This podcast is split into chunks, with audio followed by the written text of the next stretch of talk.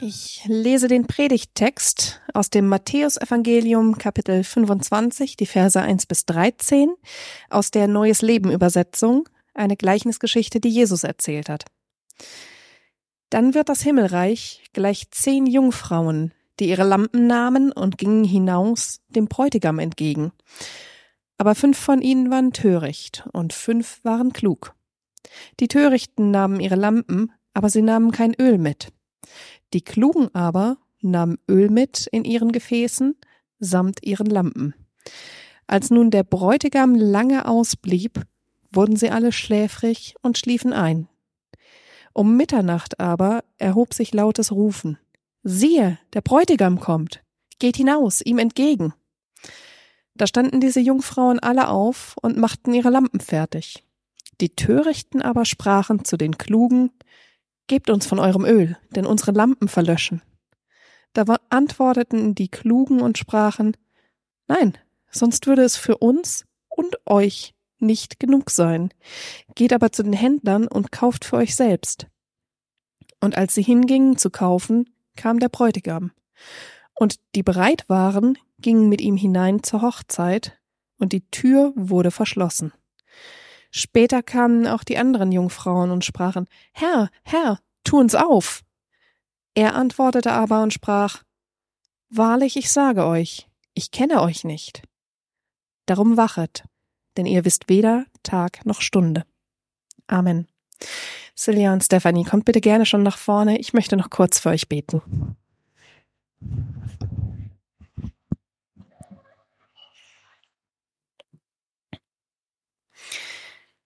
Vater, das ist eine herausfordernde Geschichte und ich weiß von Stephanie, dass sie und Silja äh, im Vorfeld über die Frage gestolpert sind, wo ist denn da die gute Nachricht? Und vielleicht fragen wir uns das auch gerade selbst. Also schließ uns diese Geschichte bitte auf durch die Gedanken, die du Silja und Stephanie eingegeben hast, die Worte, die sie gleich äh, sagen werden. Gib ihnen deinen Heiligen Geist mit und segne sie für die Predigt, die sie jetzt halten werden. Amen. Vielen Dank. Ja, guten Morgen. Ähm, wir sind, wie Anna das auch schon gesagt hat, in einer Predigtreihe über das Thema Sehnsucht. Und Willi hat letzte Woche schon angefangen, über den Psalm 63 zu predigen, den Sehnsuchtspsalm. Und da singt David, Gottes Liebe ist größer als Leben und mit allem, was in ihm ist, mit seinem Körper und mit seiner Seele, dürstet es David nach Gott. Und wir wollen heute auch darüber weiter nachdenken, ähm, was das Thema Sehnsucht für uns bedeuten kann. Und es geht um eine Hochzeit in diesem Predigtext, den wir auch gerade schon gehört haben. Und ich weiß noch ganz genau, wie aufgeregt ich war, ähm, kurz vor der Hochzeit von David und mir. Ich hätte ihn am liebsten schon ein halbes Jahr vorher geheiratet, kann ich euch sagen. Und am Tag von unserer Hochzeit habe ich mich dann mit meinen Mädels schick gemacht und auch noch gefrühstückt und wir haben uns geschmückt und für den Tag und das war alles ganz schön. Und ich habe das auch genossen. Aber ehrlich gesagt habe ich die ganze Zeit nur im Kopf gehabt, wie das ist, dass David dann da vorne steht vor unseren Gästen und darauf wartet, dass ich nach vorne zu ihm komme und ihn dann heiraten darf. Und vielleicht ist das bei diesem Predigtext jetzt erstmal nicht so naheliegend, was dieses Gleichnis mit dieser Sehnsucht zu tun hat, die auch dieses Bild der Hochzeit mit sich bringt. Mir lag ehrlich gesagt der Text sehr schwer am Magen, als ich den vor ein paar Monaten gelesen habe. Und ich habe damit überhaupt nicht Sehnsucht verbunden, sondern viel eher Angst und Unsicherheit. Mir ging die Frage nicht aus dem Kopf, ist das der Jesus, den ich kenne, der diese Geschichte erzählt? Was ist, wer ist der und was sind seine Intentionen damit, diese Geschichte zu erzählen? Und auch, wie Anna das auch schon gesagt hat und gerade gebetet hat, wo ist die gute Nachricht in dieser Geschichte? In dem Gleichnis aus Matthäus 25 geht es um zehn Jungfrauen, die auf den Bräutigam warten und mit ihren Lampen bereitstehen, um ihn zu empfangen. Und zur Zeit von Jesus war damals relativ klar, wie solche Hochzeiten ablaufen. Nämlich ungefähr so, der Bräutigam bespricht mit dem Brautvater den Brautpreis und dann kommt er in das Haus seiner Braut und holt sie ab und dann mit der Festgesellschaft zu seinem Haus zu laufen und dort dann die Feier zu haben. Und ähm, dabei hat der Bräutigam bei diesem zu dem, Braut der Haus, äh, zu dem Haus der Braut gehen häufig auf sich warten lassen. Und wenn er dann in den Stadtteil oder in das Dorf von der Braut kam, dann wurde ganz laut gerufen, der Bräutigam kommt. Und so ist das auch in dieser Geschichte. Es ist eine Geschichte, die den Zuhörern ein Bild vor Augen malt, mit dem sie etwas anfangen können, das greifbar für sie ist. Sie konnten sich etwas darunter vorstellen, was das bedeutet, auf den Bräutigam zu warten, wenn das Fest losgeht. Und dieses Bild benutzt Jesus, um hier sein zweites Kommen wieder zu beschreiben. Und dabei geht es um die Art und Weise, wie wir auf ihn warten. Die zehn Jungfrauen werden von ihm in zwei gleich große Gruppen unterteilt. Da sind diejenigen, die zum einen klug sind und sich vorbereitet haben. Sie haben Öl dabei, um es in ihre Lampen zu füllen offensichtlich, dass so eine Lampe Öl braucht, oder? Man könnte doch denken, das ist das Wesentliche. Gerade wenn der Zeitpunkt nicht klar ist, wann der Bräutigam kommt. Aber da sind fünf weitere Jungfrauen und diese haben nicht daran gedacht. Während des Wartens gehen ihre Lampen aus und sie haben nichts, um es wieder aufzufüllen. Der Appell in dieser Geschichte besteht darin, dass wir wie die klugen Jungfrauen sein sollen, die vorbereitet sind, wenn der Bräutigam kommt. Und ich möchte euch das gerne fragen und wir haben uns das auch in der Vorbereitung gefragt. Haben wir das auf dem Schirm, dass Jesus wiederkommt? Oder gehen wir davon aus, dass wir das sowieso nicht mehr miterleben? Ich meine, die Christen in den letzten 2000 Jahren haben vielleicht genau das Gleiche gedacht und dachten, wir bereiten uns vor, Jesus kommt bald wieder und er ist ja immer noch nicht wiedergekommen. Aber die Verheißung von Jesus ist ganz klar, dass er wiederkommen wird. Und wir sind immerhin schon 2000 Jahre näher dran als die Jünger damals. Ich möchte euch heute Morgen einladen, diesen Fragen nachzugehen und ein offenes Herz zu haben, damit der Heilige Geist durch uns und auch zu uns sprechen kann, was diese Geschichte bedeutet. Ein erster Blick auf dieses Gleichnis wirft einige Fragen auf. Fragen wie, Gott, meinst du wirklich, dass ich meine Lampe immer mit Öl füllen muss, sonst komme ich nicht in den Himmel? In der Kirche sprechen wir oft über Gottes Gnade und die Gefahren der Werksgerechtigkeit oder der Verzug, den Verzug, uns den Weg in den Himmel zu verdienen. Wir wissen und wir vertrauen darauf, dass es das Werk von Jesus am Kreuz war und nicht unsere Werken in diesem Leben, die uns rettet. Aber wenn wir ehrlich sind, ist das für den Skeptiker in uns nicht wirklich genug. Wir wollen etwas Greifbares, wir wollen etwas Messbares. Wir wollen etwas, das wir für unseren Glauben vorweisen können, die uns endlich beweist, dass wir gut genug sind. In der Dunkelheit der Nacht halten wir also unsere Lanternen hoch und vertrauen darauf, dass diese äußeren Werke ausreichen. Hier stehen wir zusammen mit einer 2000 Jahre alten Kirche und warten auf die Rückkehr Jesus. Wir kommen hier jede Woche zusammen. Wir lesen in der Bibel, wir beten, wir geben unsere Zehnten, wir versuchen ein gutes Leben zu führen. Das ist es, was Gott will, nicht wahr?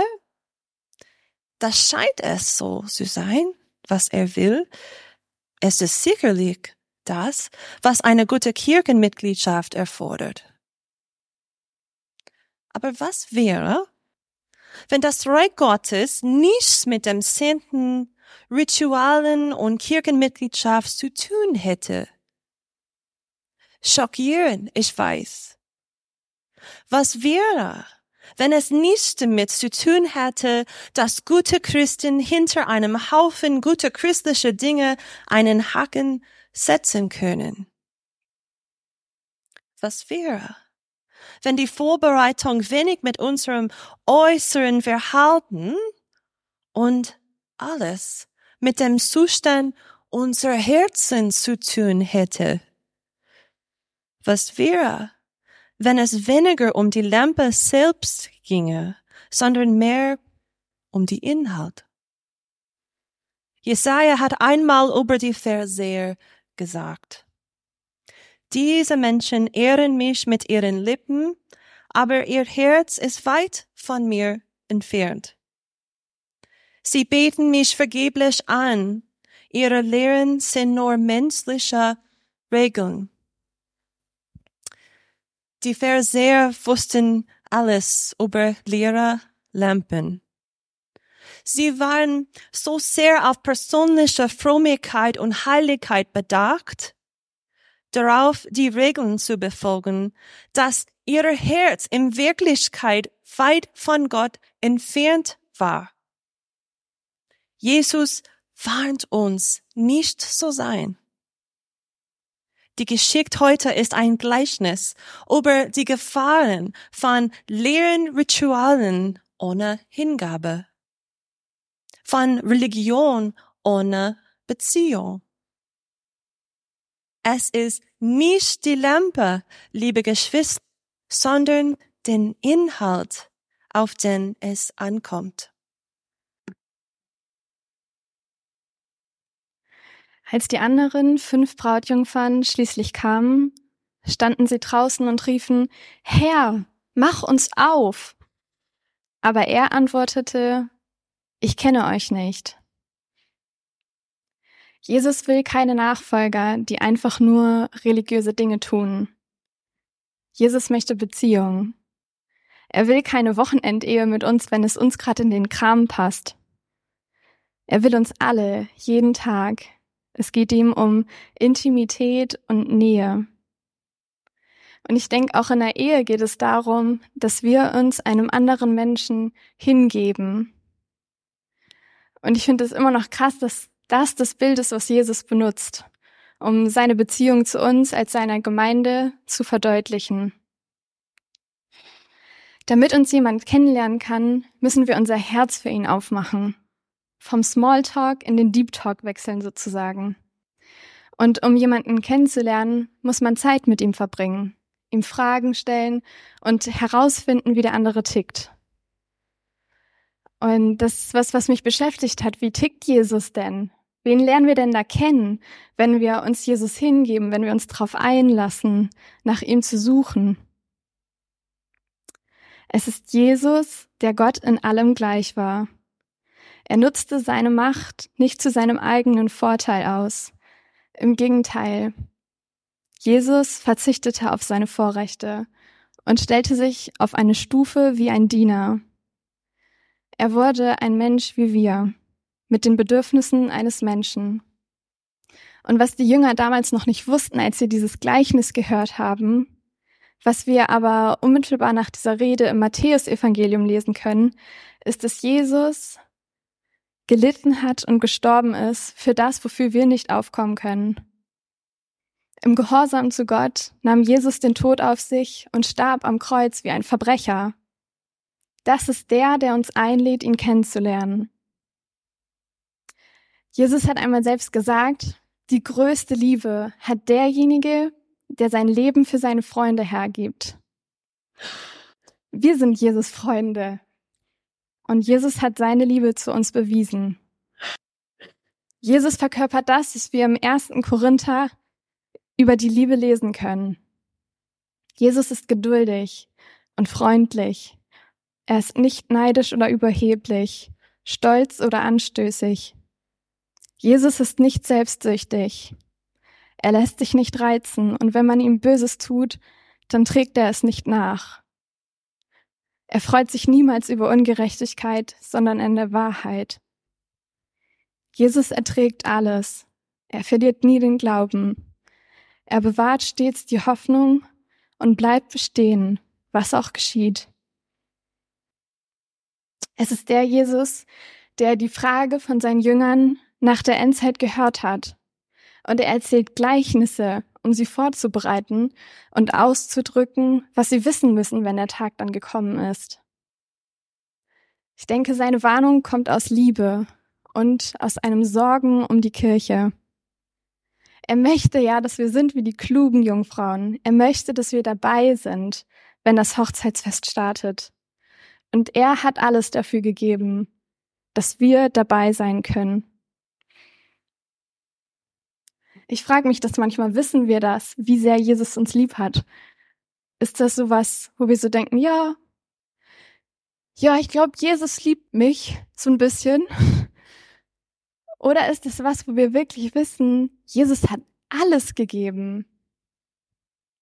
Gott hat seinen Sohn, seinen eigenen Sohn nicht verschont, damit er ausdrücken kann, wie sehr wir geliebt sind und damit er Beziehung zu uns haben kann, dass wir bei ihm sein können. Und was ist jetzt unser Job bei der ganzen Sache? Wir sollen vorbereitet sein. Ich weiß nicht, wie euch das geht, wenn ihr das hört, aber für mich war das in der Vorbereitung so ein Punkt, wo ich dachte, das klingt im Vergleich zu dem, was Jesus für uns gemacht hat, fast lächerlich. Wir sollen einfach das tun, was in unseren Möglichkeiten ist. Die Beziehung zu ihm immer wieder suchen, unser Öl einpacken und auf unseren Bräutigam warten. wenn eine Ehe nicht kultiviert wird, wenn nicht beide Menschen an der Beziehung arbeiten und Zeit und Energie in sie investieren, wird die Liebe irgendwann erkalten. Fragt ein beliebiges Paar, das schon einige Jahre verheiratet ist.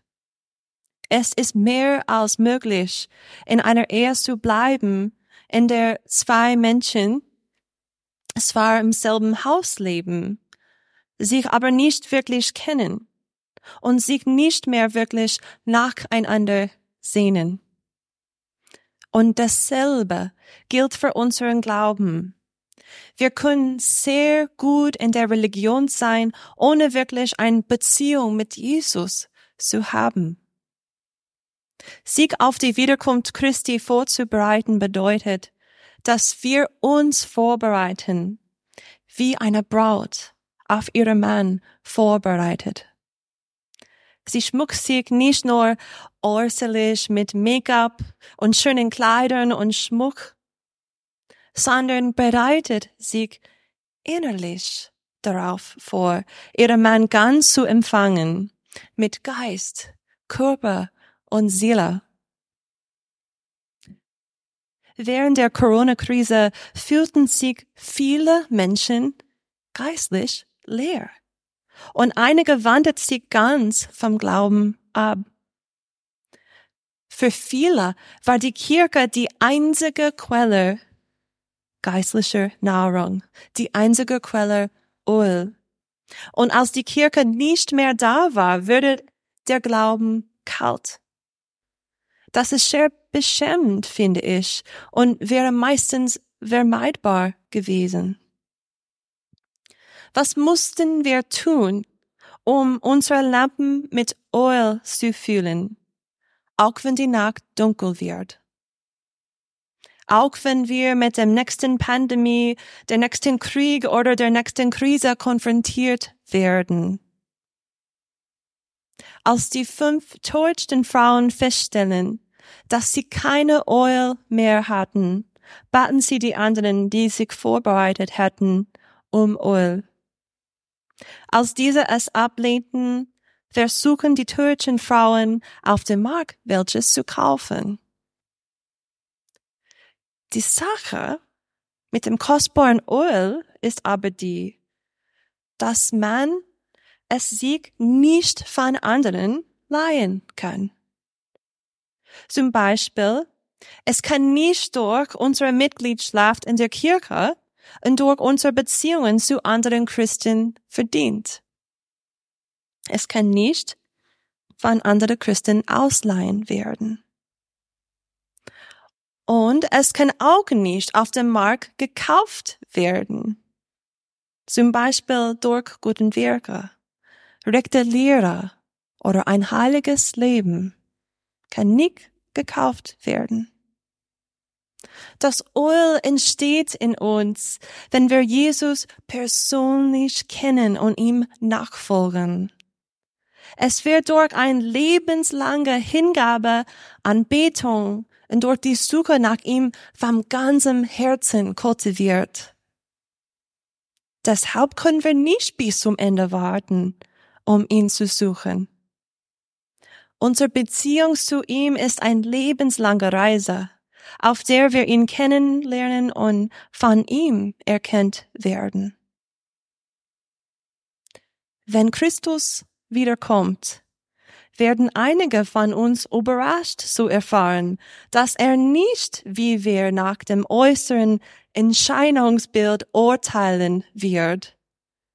Stattdessen wird er unsere Gedanken und Beweggründe beurteilen.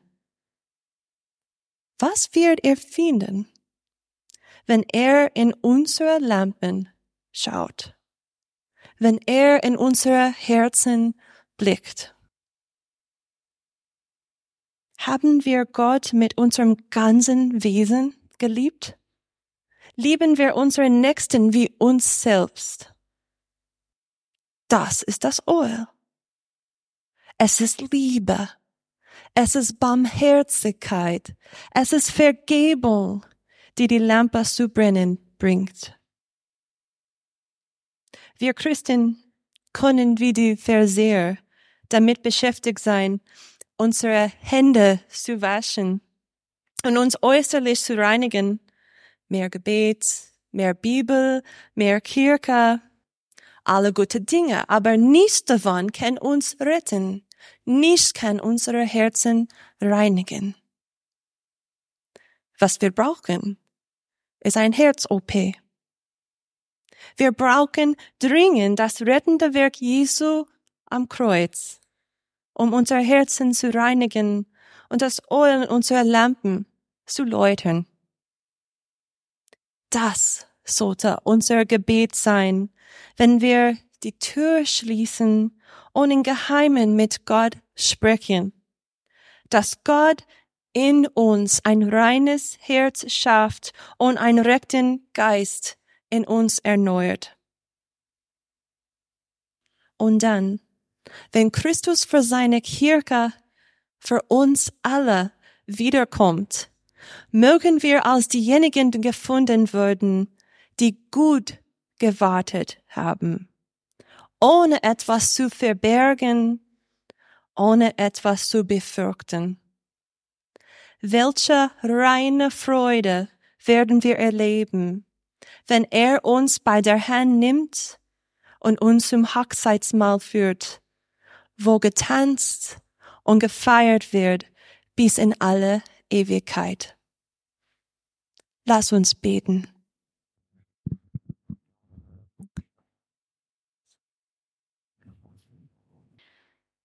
Jesus, ich danke dir dafür, dass du ein Interesse daran hast, uns ganz nahe zu sein, dass du dir Intimität mit uns wünschst, dass du derjenige bist, der unsere Herzen durch und durch kennt und dass wir dich einladen können, unser Herz zu erneuern, dass du ein neues Herz uns geben möchtest. Jesus, ich danke dir dafür, dass du alles gegeben hast, damit wir Gemeinschaft mit dir haben können, dass du das gemacht hast, was wir nicht machen konnten Du bist voller Liebe. Ja, und du bist die Quelle von dem, was unsere Sehnsucht stillen kann. Das kann keiner außer dir. Ich danke dir dafür, dass wir diese Quelle kennen dürfen. Ich danke dir dafür, dass da diese Perspektive ist mit dem Hochzeitsfest, auf das wir uns jetzt schon vorbereiten dürfen, auf das wir uns freuen dürfen. Ich danke dir dafür, dass das eine Hoffnung ist, die wir haben.